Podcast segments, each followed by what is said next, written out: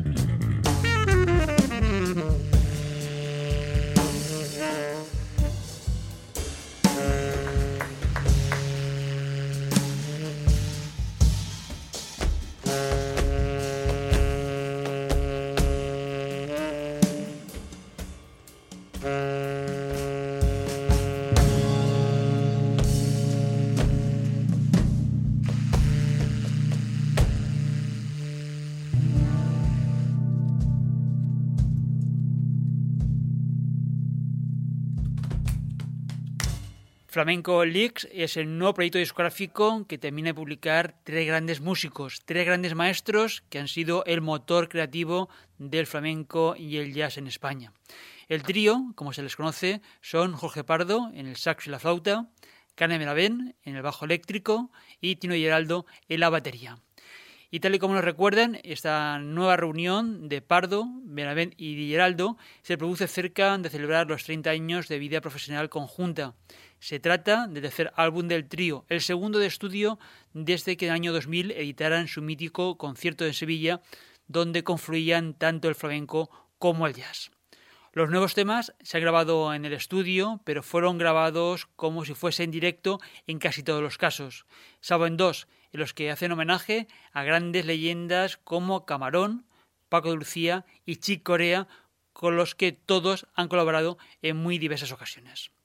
Entre los temas que han grabado para Flamenco Leaks encontramos esta maravillosa revisión de Soy Gitano.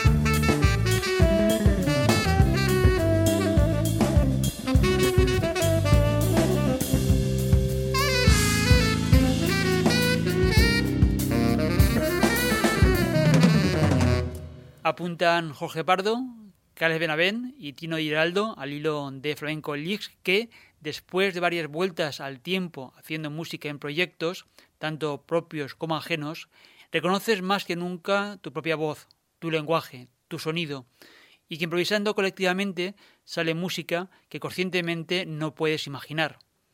Adentrarte en una improvisación sin pactos previos es, de alguna manera, desnudar el alma, donde los patrones y las fórmulas hechas dejan paso a los sonidos acumulados en el subconsciente. Es un mundo fascinante movido entre el placer, la belleza del original y el temor a ver tus propias entrañas o la desconexión del mundo formal. Cautivador también por la calma de la fe común y la adrenalina de sentir un precipicio al compás siguiente. El vacío de un pintor ante un lienzo en blanco. El vacío de un escritor ante una hoja, el vacío de un músico ante el silencio. Ese vacío está lleno de emociones, de paisajes imprevistos, de notas que salieron sin tocarlas. Lo demás es historia. Vamos en los sonidos del planeta azul con otra novedad en el ámbito del jazz. Lo que sigue viene con el nombre de Doctor Bobo.